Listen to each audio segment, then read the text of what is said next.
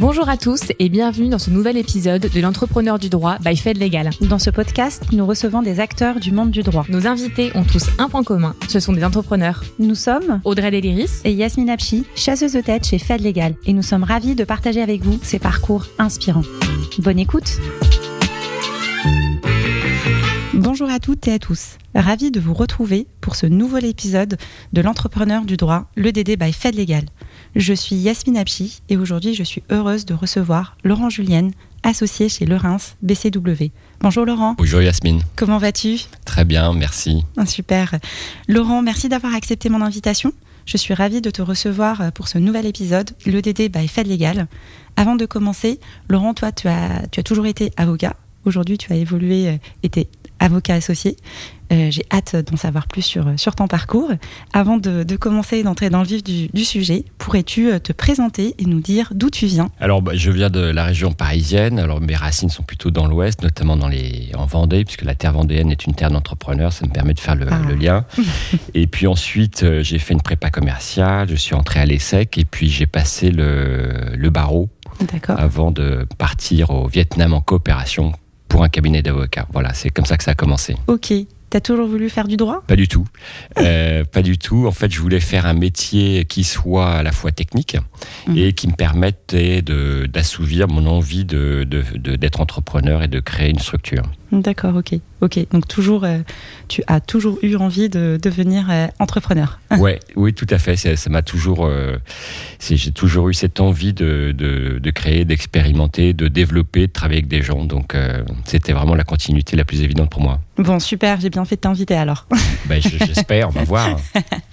Donc, euh, euh, pour tout- pourquoi tu as accepté du coup de, de participer à, à ce podcast?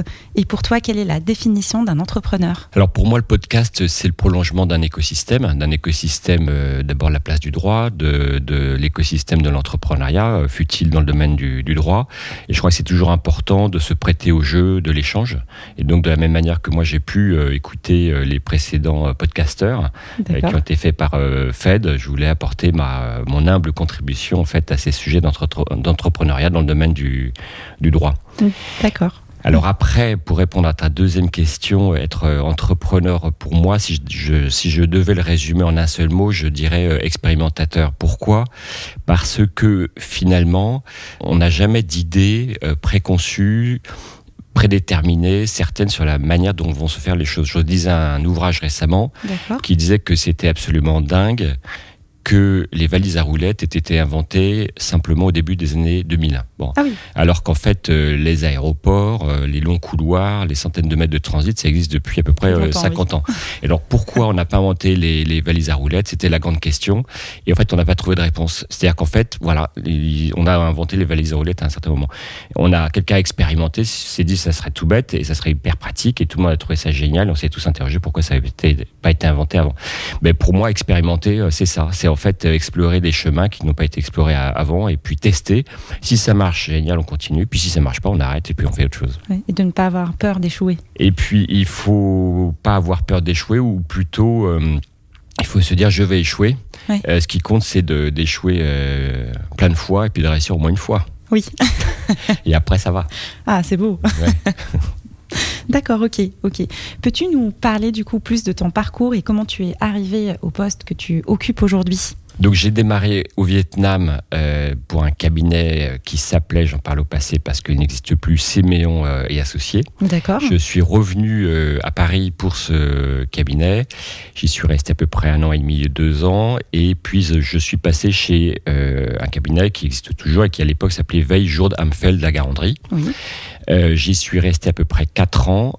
Et je me suis installé en 2001, quelques mois avant les attentats, ce qui n'a pas été facile puisque je me suis retrouvé, sitôt après mon installation, en quasi chômage technique pendant deux, trois mois. Donc voilà, ma vie d'entrepreneur a commencé comme ça. Et, et je, je suis désolée, je, te- je te coupe, mais du coup, tu as évolué dans quel type de, de pratique? J'ai évolué dans le corporate M&A private equity, D'accord, ok, toujours. toujours. Ok, ok.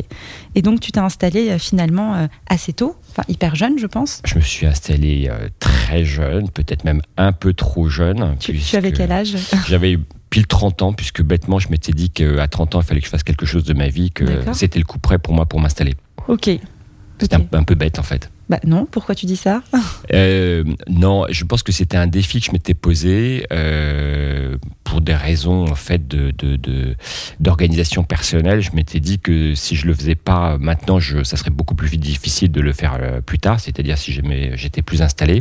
D'accord. Et donc euh, je l'ai fait avec une expérience professionnelle de, de à peu près 5-6 ans ce qui était, je pense, euh, rétrospectivement, euh, le, minimum légal dont je devais disposer. Et surtout, je me suis installé quasiment sans clients. Donc ça, c'était un peu le saut du bord de la falaise. C'est risqué, hein, en effet. C'était risqué, mais en même temps, euh, ça m'a un peu obligé. euh, ça, je pense que j'ai rentré ça dans mes gènes. Ça m'a permis en fait de développer une capacité de rebond, de Mhm. développement permanente, Oui. et euh, parce qu'on a toujours des évolutions dans une activité. puis, puis structurellement, on fait des, des, des choses, que ce soit en private equity, en M&A, où ça peut se porter très très bien, et ça peut se porter moins bien. Parce qu'il faut, c'est trouver de nouvelles activités, de nouvelles expériences pour compenser ces, ces hauts et ces bas. Et donc, je pense que ça m'a permis de développer euh, une capacité à toujours euh, rebondir, toujours anticiper, puis avoir finalement ce stress de, euh, de, de, de penser à l'après et de voilà d'avoir du travail à, faire. D'accord. Et quand tu t'es installé, toujours du coup, tu as développé toujours des, clients pour faire, pour continuer dans ta pratique, donc qui était le corporate M&A et le private equity, ou, ou, tu as un peu élargi du coup ton, ton périmètre? Alors j'ai élargi, c'est-à-dire que effectivement M&A et private equity c'est mon cœur de métier et j'ai élargi euh, notamment dans le domaine du management package. Euh, qui représente une partie euh, importante de mon, de mon activité. J'ai également élargi dans ce qu'on appelle les projets spéciaux, c'est-à-dire des projets du type mise en place euh, juridique et fiscale euh, euh, d'un centre d'innovation, euh, de- d'un musée, des choses un peu spécifiques qui réunit des compétences à la fois de corporate, de private equity, mais aussi RH, fiscal, Ok. et ce qui me permet aussi de- d'utiliser mon background académique, c'est-à-dire tout ce qui est management, organisation, etc. D'accord, ok. Et ça, c'est c'est absolument passionnant. Et en fait, je- j'ai toujours essayé de construire pour moi et d'ailleurs pour mon équipe. Il faudra qu'on en parle, puisque Mm. moi, je ne serai rien sans mon équipe. Euh, en fait, d'avoir des briques qui, euh, qui ont des zones de contact assez fortes et qui permettent de construire euh, voilà, toute une série de compétences qui se complètent les unes les autres. D'accord, ok. Ok. Euh, pour nos auditeurs qui ne sont pas juristes avocats, peux-tu nous expliquer ce que c'est le management package? Alors, le management package, ce sont tous les mécanismes et schémas euh, d'intéressement des euh, dirigeants, des managers et des salariés au capital. Mhm. Donc, c'est quand on parle, par exemple, de stock options, de d'actions gratuites, de BSPCE. D'accord. Euh, et autour de ça, on parle naturellement aussi des conditions d'emploi, c'est-à-dire la rémunération fixe, variable, Les bonus, etc. D'accord, ok, ok. Donc euh, tu t'es installé, tu, tu es resté du coup dans ton cabinet combien de temps? Alors, j'y suis resté jusqu'en 2006. Donc 5 ans? 5 ans. Après, parce que j'ai voulu développer, euh, bah, je voulais être un peu autonome quand même en termes d'activité, développer une équipe. Et puis ensuite, euh, j'ai créé euh, les Reims avec euh, plusieurs associés en 2007. D'accord, ok. Et euh, j'en suis devenu euh, managing partner, euh, en accord avec mes associés naturellement. Et puis là, c'était le début de l'aventure vraiment entrepreneuriale à plusieurs, avec des moyens plus importants que ceux dont je pouvais disposer jusqu'alors. Donc sur cette base donc de l'ERINS en 2007, on a opéré un rapprochement avec le cabinet Jobard Chabla Oui. en 2013. D'accord. Euh, et puis, euh, dernière étape en date, euh, notre rapprochement avec le cabinet BCW en 2018, et dont je suis resté managing partner jusqu'à il y a quelques mois avant de souhaiter passer la main à des gens plus jeunes, et notamment à une managing partner. D'accord. C'est beau. C'est beau, voilà. Non, c'est notre manière de. Alors, c'est vrai qu'on est expérimentateur et puis aussi, bah, quand on quand on est entrepreneur, puis on essaie aussi de faire passer des des pas des valeurs, mais en tout cas de de- d'être conforme à nos euh, à nos principes, de, de c'est-à-dire bah, de, de passer la main, de de faire monter en compétence d'autres personnes. Euh, et puis de respecter euh, l'égalité femmes-hommes dans la mesure du, du possible. Et puis il faut brasser, il faut savoir laisser la place. Et puis surtout pour nous, pour évoluer, pour faire d'autres choses et finalement être euh, le plus utile possible en fait à la collectivité euh, entrepreneuriale. D'accord. Euh, quelle est la différence entre un managing partner et un associé? Euh, belle question. Euh, je dirais que le, le managing partner est d'abord un associé. Parce que s'il s'occupe de sa pratique, ça devient un peu compliqué, il, se, il devient un petit peu hors sol. Enfin, en tout cas, il peut, il y a un risque. Euh, et puis le managing partner, c'est quelqu'un qui va impulser euh, une vision, Mhm. qui va donner des moyens à ses associés, à leurs équipes pour faciliter la mise en place de leur projet. D'accord. Et puis sur le plan personnel, c'est quelqu'un euh, qui doit avoir euh, beaucoup d'énergie, euh, être très positif, euh, encourager, savoir dire les choses avec suffisamment de rondeur quand il y a des choses à dire, lorsqu'on a des déviations par rapport à un projet commun. Et puis surtout qui est très très très à l'écoute. Et c'est une écoute qui est nécessaire pour finalement intégrer les différentes sensibilités qui peuvent constituer un cabinet d'avocats. Finalement, c'est un exercice un peu politique. Euh, Il y a des gens qui seront très axés sur l'humain, d'autres qui seront très axés sur les technologies, d'autres sur les process, Oui. d'autres sur le développement, d'autres sur une forme de stabilité.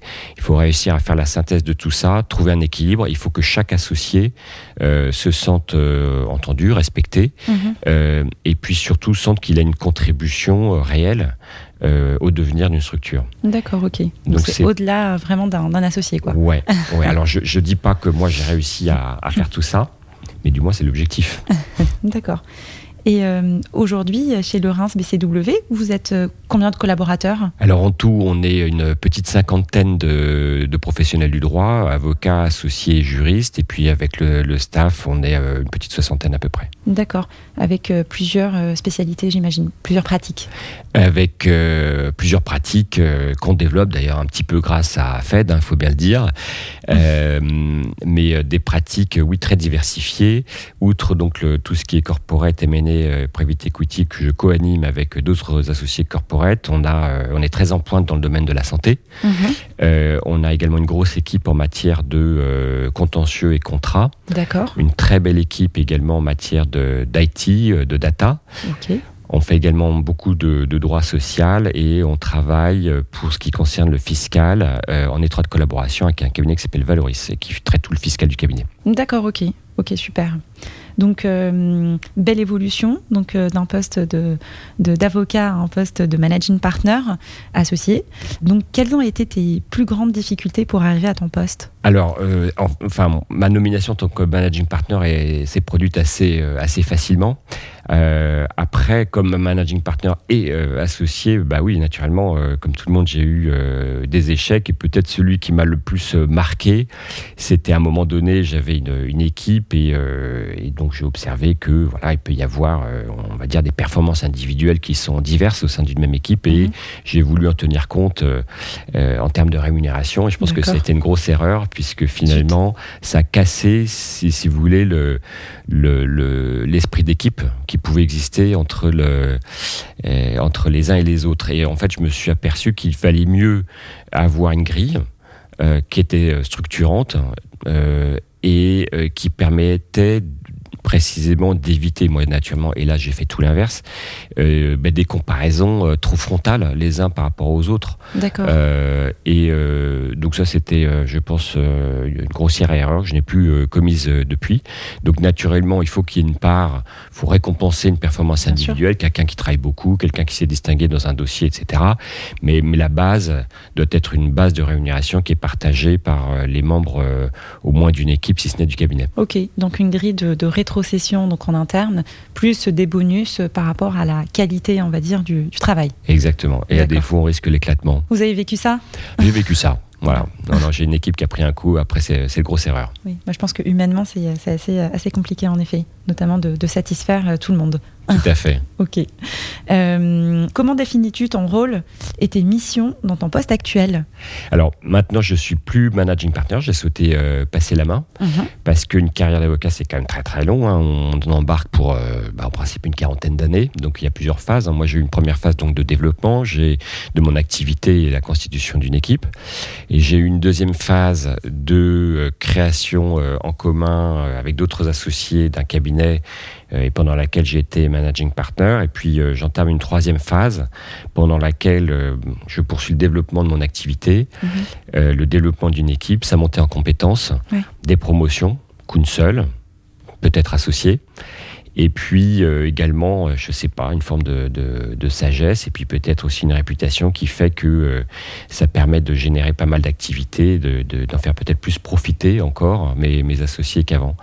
ça s'accompagne également d'une d'une volonté de euh, d'être actif dans l'écosystème, d'où cette participation au podcast, de, de, faire du contenu. Euh, je suis en train de terminer un deuxième ouvrage sur les management packages qui devrait euh, parvenir, je vous le dis en avant-première, ah, au cours du premier semestre 2022.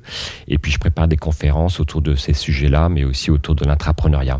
Donc voilà, j'aime bien découper ma carrière en, en, en, plusieurs phases et ça me permet d'être resté concentré sur mes objectifs du moment, sachant que je peux pas tout poursuivre tout en même temps. Donc voilà, je découpe en phases. D'accord, ok. Et est-ce que euh, petite question euh, par curiosité. Euh, supposons que le cabinet demain décide de, développer une, nouvelle pratique, comment ça se passe? Est-ce que tu, interviens du coup dans cette, je ne sais pas s'il y a une étude de marché, si question vraiment qui vient comme ça Non, c'est une, question très intéressante. on l'a fait récemment effectivement dans, dans plusieurs, domaines. D'abord, ce qu'on commence à faire, c'est qu'on se constitue un corpus d'informations, notamment à partir d'articles de presse, et euh, on explore euh, la réglementation qui est applicable à, à, tel ou tel domaine. Ça peut être les management packages, on l'a dit. Euh, on développe également une practice en direction des notaires, en direction également de tous les acteurs des actifs numériques, crypto, etc. C'est la tendance. C'est la tendance. donc on développe un corpus articles de presse, réglementation, puisque mhm. finalement, nous, là où nous, avocats, on va pouvoir avoir une plus-value, ce sont dans des domaines qui sont très réglementés. Mhm. Euh, et puis, on définit une offre euh, qu'on est en mesure de porter, sur laquelle on s'estime suffisamment légitime puisqu'on aura travaillé en fait la, la matière. Et puis en fin dernière phase, on le fait savoir. On le fait savoir auprès des gens qu'on connaît, auprès de nos clients qui sont nos ambassadeurs, euh, auprès des consultants également avec lesquels on, on travaille. Et puis euh, voilà, l'activité se développe. Alors en général, ça ne se développe jamais zéro dossier puis un premier puis un deuxième.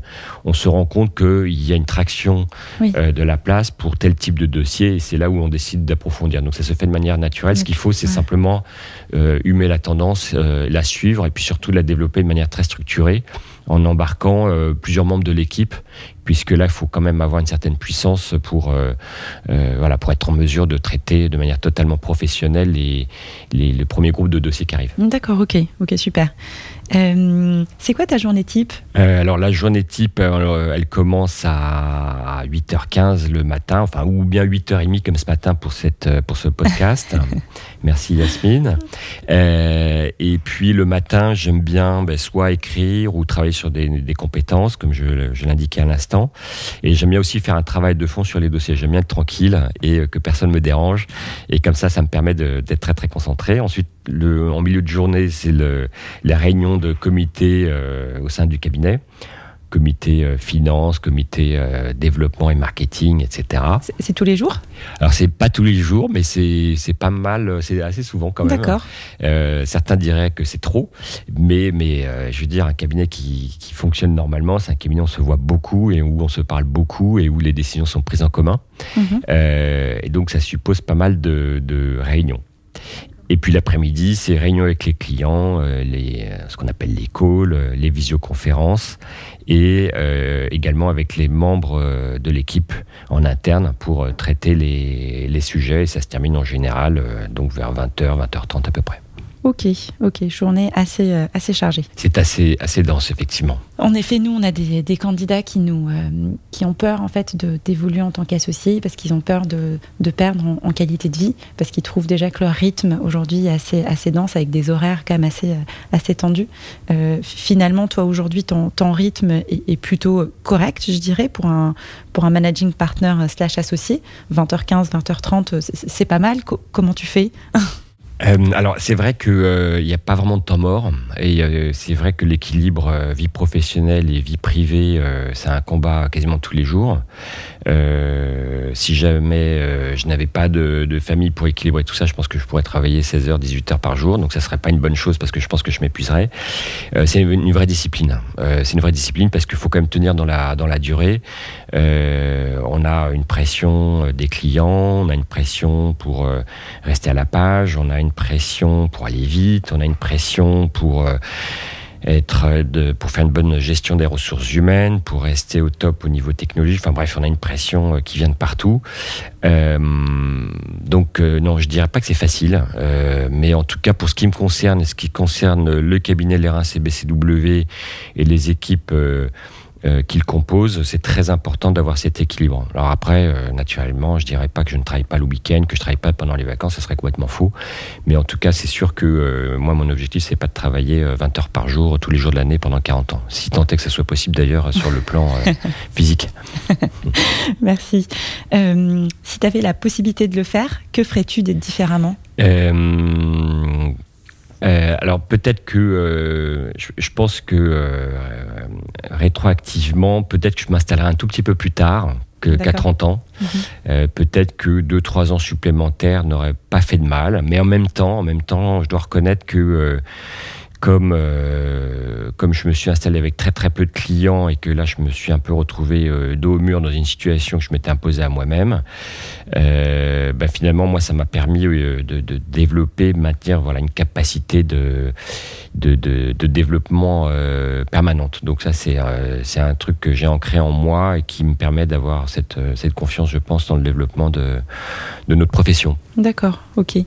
Et euh, je ne te l'ai pas demandé tout à l'heure, mais ta volonté euh, depuis toujours, c'était de, enfin, quand tu as commencé tes études, on va dire de droit, c'était de, de, de, devenir associé? Euh, toujours alors, été un, un but? Non, non. En fait, euh, j'avoue que j'avais euh, très, très. Je, je viens pas du tout d'une famille d'avocats. Euh, je savais pas tellement bien comment ça fonctionnait. Et à l'époque, comme je savais pas encore exactement ce que j'allais faire, si ce n'est que je voulais entreprendre, mm -hmm. euh, je me suis dit bon, le droit, c'est un métier technique. Euh, et avocat, c'est un métier technique et ça permet de faire plein de choses. Ça permet d'être de, de, de, actif euh, dans le domaine des entreprises, euh, de défendre des causes, éventuellement de faire sûr, de la politique, de s'impliquer dans la vie de sa commune. De... Et donc, voilà, moi, ça m'ouvrait en fait un, un, champ des possibles et c'est la raison pour laquelle je me suis investi là-dedans. Puis après, je me suis aperçu que euh, les expériences aidant, euh, les situations rencontrées aidant, euh, que ce qui m'intéressait le plus, c'était de travailler pour euh, des entreprises et de les aider dans leur, dans leur projet. D'accord. Et le monde de l'entreprise ne t'a jamais attiré sur un poste de, de, juriste, par exemple, ou directeur juridique? Alors, euh, non, j'avoue que, euh, par exemple, la finance m'intéressait moins que le droit. D'accord. Euh, et que travailler, par exemple, dans un grand groupe m'intéressait moins que de travailler dans une plus petite structure entrepreneuriale. Et donc, euh, de manière très, très naturelle, et c'est sans regret aujourd'hui que je peux dire que j'ai fait ce que j'ai souhaité faire. Super. Bah, écoute, c'est top. Euh, que fais-tu aujourd'hui pour continuer justement à progresser? Bah, J'essaie de, j'essaie de me tenir toujours euh, informé. Euh, je lis beaucoup, euh, des bouquins de management, des bouquins de, de, de philo aussi. Euh, et puis j'essaie de rencontrer des gens et puis euh, de les faire parler sur euh, des situations qu'ils ont rencontrées, ce qu'ils ont vécu dans, tout, dans tous les domaines. Et c'est ça ce qui m'intéresse. Euh, voilà. donc j'écoute des podcasts aussi, ah. Fed naturellement. On va commencer par Fed. Euh, donc voilà, c'est comme ça que j'essaie de, de, progresser. Mais c'est vrai qu'au-delà de comment on fait pour progresser, c'est d'abord la volonté de progresser qui est importante. Euh, et il n'y a pas d'âge pour euh, se dire je veux continuer à progresser. C'est-à-dire que peut-être que même quand je serai à six mois de la retraite, je me dirai toujours il faut, je veux encore progresser. Oui, bah je, pense, quand même que c'est important dans la vie, notamment euh, bah, bah là aujourd'hui, vous avez évolué tout le temps dans le monde de l'avocature, mais vous êtes dans, un monde quand même qui, bouge beaucoup, en constante évolution, avec des nouvelles règles, des nouvelles lois. On a parlé tout à l'heure de, réglementation, parce qui, n'arrête pas donc euh, d'évoluer avec des nouvelles, euh, problématiques, donc entre les blockchains, les, les problématiques de données personnelles, etc. Donc j'imagine que que vous vous ennuyez pas en fait quotidiennement dans votre, euh, dans votre activité Non, c'est sûr, c'est sûr. C'est vrai que, et ça, c'est peut-être un, danger qui peut nous guetter euh, tous, hein, et puis en particulier dans le domaine de, du droit, c'est l'éparpillement. Donc, euh, c'est vrai qu'il faut choisir. Euh, euh, des domaines d'évolution. Euh, il faut bien les choisir. Et puis euh, ceux pour lesquels on constate que on n'a pas la compétence, on n'a pas la personnalité, ou on n'a tout simplement pas les moyens pour les développer, il faut prendre assez vite des décisions, de les arrêter, tout simplement, parce que finalement on sera plus fort sur ceux qu'on aura gardés. Et donc c'est vrai que l'entrepreneuriat, c'est aussi faire des choix qui parfois sont assez drastiques, qu'on fait pas toujours par goût parfois plus souvent par raison, mais qui sont absolument indispensables. D'accord. Donc finalement, c'est ce qui te motive aujourd'hui Ouais, j'aime bien ça. Est-ce qu'il y a d'autres choses euh, qui te motivent dans ton, dans ton activité? Bah, Je pense qu'en fait, ce qui est. Euh, enfin, le, le, le, au, fond des choses, ce qui est le plus motivant, le plus intéressant, c'est euh, l'homme. C'est finalement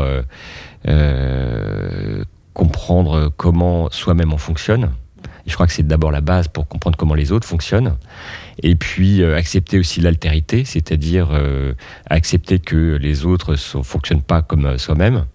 et ça, c'est peut-être le, commencement de la sagesse.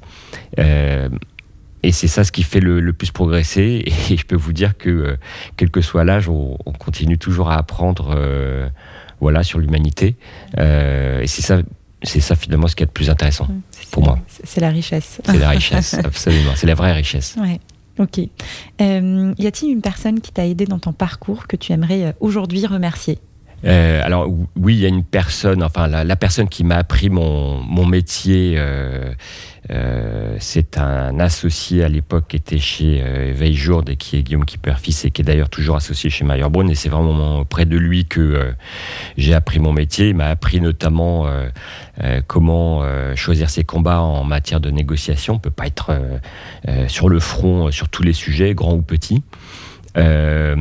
Il m'a appris également à euh, rester toujours euh, excellent sur euh, ses domaines de compétences et puis à faire travailler d'autres spécialistes dans d'autres domaines de compétences.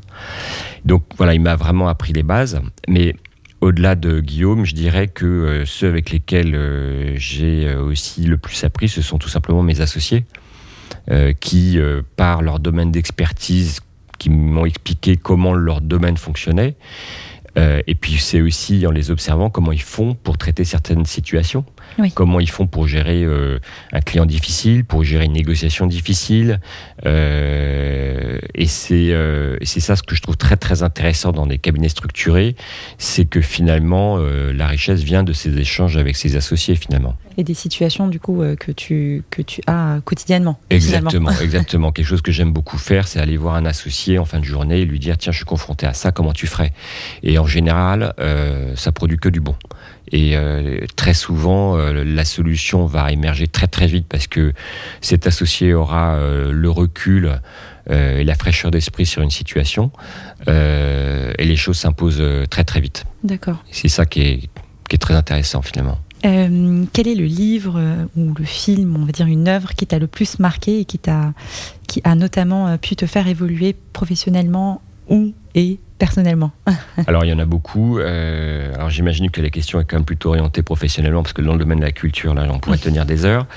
Euh, mais euh, il y a peut-être deux livres qui m'ont beaucoup apporté. Mhm. Alors c'est pas un nom. Alors il y a un bouquin qui s'appelle Le tableau de bord prospectif de Norton et Kaplan. Donc c'est pas, ça fait pas rêver comme ça a priori, mais c'est en fait un livre qui explique comment on définit une stratégie et comment on l'exécute.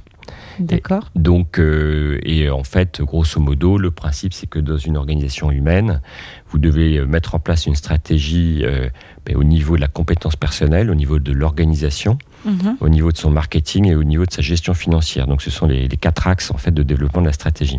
D'accord, ok. Et c'est un, ce sont des principes qui m'ont accompagné tout au long de, de, de, ma carrière et que je continue aussi à appliquer aujourd'hui. Donc, finalement, pour mesurer, on va dire, euh, la performance d'une entreprise, il faut aller au-delà de, au-delà des aspects financiers. Complètement. Il faut prendre, faut partir de la racine. Hein. Et la racine, c'est toujours pareil, c'est l'humain. Et euh, c'est euh, notamment se former soi-même, se, se, développer des aptitudes, des comportements, développer sa compétence, connecter ensuite ses compétences, ses expertises avec le fonctionnement d'une équipe. Donc diffuser ses compétences, ses expertises faire en sorte que le fonctionnement de l'équipe soit fluide pour Mhm. gagner en, effi- en efficacité, Efficacité, puisque aujourd'hui, euh, euh, historiquement, le métier d'avocat est un métier solitaire, mais il n'est plus solitaire, c'est plus possible. Euh, et puis après, bah, après le, le- le savoir-faire, le faire savoir, donc ça c'est le marketing. Et puis après, bah, il faut, comme on dit en marketing, pricer sa compétence, proposer un modèle de facturation, et puis assurer la rentabilité, par exemple, d'une nouvelle activité. Donc ça permet, voilà, c'est une approche, une méthodologie qui permet euh, d'avoir des, guidelines pour mettre en, place euh, des projets qui sont viables, tout simplement. D'accord. Je, rebondis sur ce que tu, disais. Effectivement, l'avocat avait cette réputation d'être solitaire. Euh, moi, je, me souviens, il y a quelques années, pour recruter des avocats en entreprise, on avait pas mal de, RH qui nous disaient Ah non, nous, on recrute pas d'avocats parce que les avocats n'ont pas d'esprit d'équipe et ils sont solitaires, ils savent pas travailler en équipe. C'est assez drôle. Aujourd'hui, c'est complètement l'inverse parce que je, pense que la profession a beaucoup évolué et a beaucoup, euh, beaucoup changé. Et donc, euh, et donc aujourd'hui, euh, bah, pour le coup, on nous demande de recruter que des avocats. Voilà, ben voilà. Ben c'est- c'est peut-être en fait, euh, c'est l'évolution de Sapiens hein, qui se fait assez tardivement chez les avocats. Exactement. C'est-à-dire que euh, Sapiens a pris, a pris le dessus sur les autres hominidés il y a très très longtemps parce qu'ils savaient s'organiser, même si c'était pas forcément plus intelligent, mais finalement euh, l'addition des intelligences individuelles fait que l'intelligence collective, bah, elle est supérieure à tout. Et la, la profession d'avocat n'échappe pas à cette, euh, à cette règle, même s'il faut le reconnaître, et euh, naturellement je le dis avec euh, humour, les sapiens avocats, peut-être de ce point de vue-là, se sont développés assez tardivement, mais il est jamais trop tard. Et quel est du coup le, le deuxième du coup livre? Dont tu voulais me parler Alors j'ai lu un livre plus récemment, bon pourtant qui est sorti en 2013, qui s'appelle L'antifragilité, qui a été écrit par Nassim Nicolas Taleb, qui est euh, euh, à la fois de nationalité libanaise et américaine, mais fortement trempé de culture française aussi. Et il a développé, alors c'est un bouquin euh, très très baroque, hein, qui c'est un bouquin de philosophie organisationnelle. Bon, D'accord. et euh, mais qu'on retrouve cité dans la presse assez régulièrement et euh, qui parle du fait que euh, le pire et l'inimaginable ne peuvent jamais être exclus. Et hélas, l'actualité récente euh, lui donne quelque part raison. Oui. Soit en matière de pandémie, euh, d'invasion d'un pays par un autre, etc. Et ce qui finalement est, l'un de ces... L'un des enseignements qui tire de tout ça, c'est de finalement toujours être en mesure d'anticiper toutes les situations. Euh, toutes les situations pour finalement devenir euh, plus fort et euh, pas se laisser prendre au dépourvu. Alors, si jamais je fais la transposition, par exemple, à un cabinet d'avocats, euh, bah, on est exposé à plein de vents violents et contraires. Ça peut être un- une attaque cyber, ça peut être un départ d'équipe, ça peut être la disparition brutale d'un un associé important, ça peut être tout un tas de choses. Je pense qu'il faut aborder euh, et anticiper euh, ce type de sujet euh, et se dire, voilà, si jamais telle situation arrive, qu'est-ce qui se passe? D'accord. Voilà. Donc il faut imaginer plein de, de scénarios, on va dire différents, pour anticiper chaque chaque scénario. Quoi. Exactement, exactement. Et je crois que c'est un travail qu'il faut faire avec naturellement euh, le plus de froideur possible parce que quand on est confronté à ce genre de situation, s'il n'est plus temps de réfléchir, il faut agir. Mais pour faire quoi? Euh, Si jamais on, s'est doté de scénarios pour euh, d'action, c'est beaucoup plus euh, facile. D'accord. Bah, L'idée c'est- de rebondir vite. C'est rebondir vite. Ouais. Ok. Euh, si tu n'étais pas devenu associé, quel autre projet t'aurait plu? Euh, bah, je pense création d'entreprise. Enfin, je veux dire, si jamais euh, c'était pas clair jusqu'à maintenant, c'est que j'ai pas été clair du tout. Mais je pense que j'aurais créé une entreprise probablement dans un domaine autre que le autre que le droit, mais je me serais probablement mis dans le flux des des start-upers depuis des- le début des années 2000. D'accord. Donc quel type de secteur d'activité ou quel type d'activité? Aucune idée, j'ai pas eu le temps d'y réfléchir. J'ai pas vraiment l'intention d'y réfléchir. Je suis très bien là où je suis. Bon, super. Quel conseil donnerais-tu à un jeune juriste slash, euh, bah, je sais pas, on est un étudiant en droit qui aimerait euh, évoluer vers un poste d'avocat ou euh, associé? Euh, bah, plusieurs conseils, bon, qui sont pas forcément très originaux, mais je dirais que d'abord, il faut en permanence stimuler sa créativité. On a tous des barrières mentales. Or, le, métier d'avocat, c'est un métier où il faut être imaginatif, il faut créer. Euh, donc, euh, le champ des, des, des possibles doit être le seul horizon. La deuxième chose que je dirais, c'est de nourrir, de se nourrir en fait de, toutes les choses de la vie, qu'elles soient euh, économiques, euh, personnelles, culturelles. Bref, c'est mhm. sa culture générale qui, je pense, euh, est un adjuvant indispensable à sa pratique. En plus de, se, de permettre un développement personnel. Et puis, dernier conseil, c'est de faire très attention à son hygiène de vie. On en parlait tout à l'heure sur l'équilibre euh, vie professionnelle, vie privée, mais je pense que c'est pas du tout un vain mot. J'ai vu pas mal d'avocats euh, qui, euh, passé les 50 ans, étaient fatigués. or, on est plutôt parti pour travailler un peu plus que 60 ans, hein, si j'ai compris, si j'ai bien entendu les dernières nouvelles. Malheureusement, oui. et voilà, malheureusement, oui. Euh, donc, euh, l'hygiène de vie, quelque chose de, de, de très important. Euh, on est des, des, sportifs, on est des coureurs de marathon. Euh, voilà, il faut, il faut tenir, il faut tenir dans la journée, il faut être bon en égo. Il y a des moments de, intenses sur lesquels il faut être présent.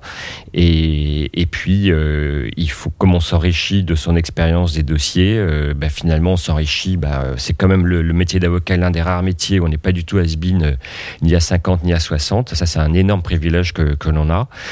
Et donc, il faut savoir en tirer profit. Donc, il faut tenir le, coup. Donc, il faut, dormir, faire du sport. pas faire ce qu'on veut, faire des expos pour s'aérer l'esprit. Mais en tout cas, pas que travailler. Ouais. Bah, nous, on constate que, bah, notamment chez, les jeunes euh, qui viennent nous voir, euh, il y a tout le temps cette, cette question qui se pose. Euh, moi, je, suis intéressée par le monde de l'avocature, mais euh, j'ai envie d'avoir une vie, j'ai envie d'avoir un équilibre de vie, mais en même temps, j'ai envie d'être dans un gros cabinet, un américain, un anglo-saxon, etc. Euh, je veux faire du, du, private equity, mais mes collègues, ils finissent à 2h, 3h du matin.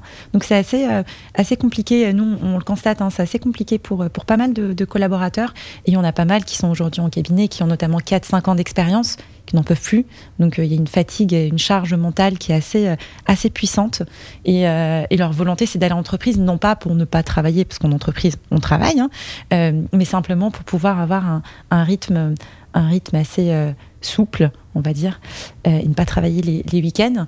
Je, trouve ça assez, assez dommage finalement parce que c'est une une belle profession, mais les jeunes ont déjà des a priori par rapport aux horaires. Euh, je ne sais pas comment on pourrait du coup communiquer euh, là-dessus pour, euh, pour faire évoluer les choses et leur dire que, que non, qu'on pourrait, qu'on peut évoluer en tant qu'associé et ne pas rester jusqu'à 4 heures du matin euh, tous les jours. Euh, je ne sais pas, vous, de votre côté, est-ce que vous communiquez là-dessus auprès des collaborateurs? Est-ce qu'il y a vraiment des, euh, horaires? Enfin, Je ne sais pas s'il y a quelqu'un qui reste jusqu'à 2 heures du matin. Est-ce que, est que vous l'engueulez ou pas, par exemple?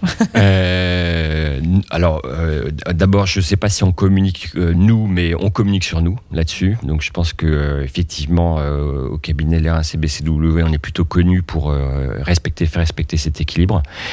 Globalement, tout le monde se, va se caler sur le rythme de travail des associés, donc les choses se passent de manière assez naturelle. Or, il se trouve que les associés travaillent beaucoup, mais euh, faut pas n'importe quoi non plus. Donc, euh, ils font, on fait pas des nocturnes deux fois par semaine, euh, on travaille pas 15 week-ends d'affilée, on massacre pas ses, vacances.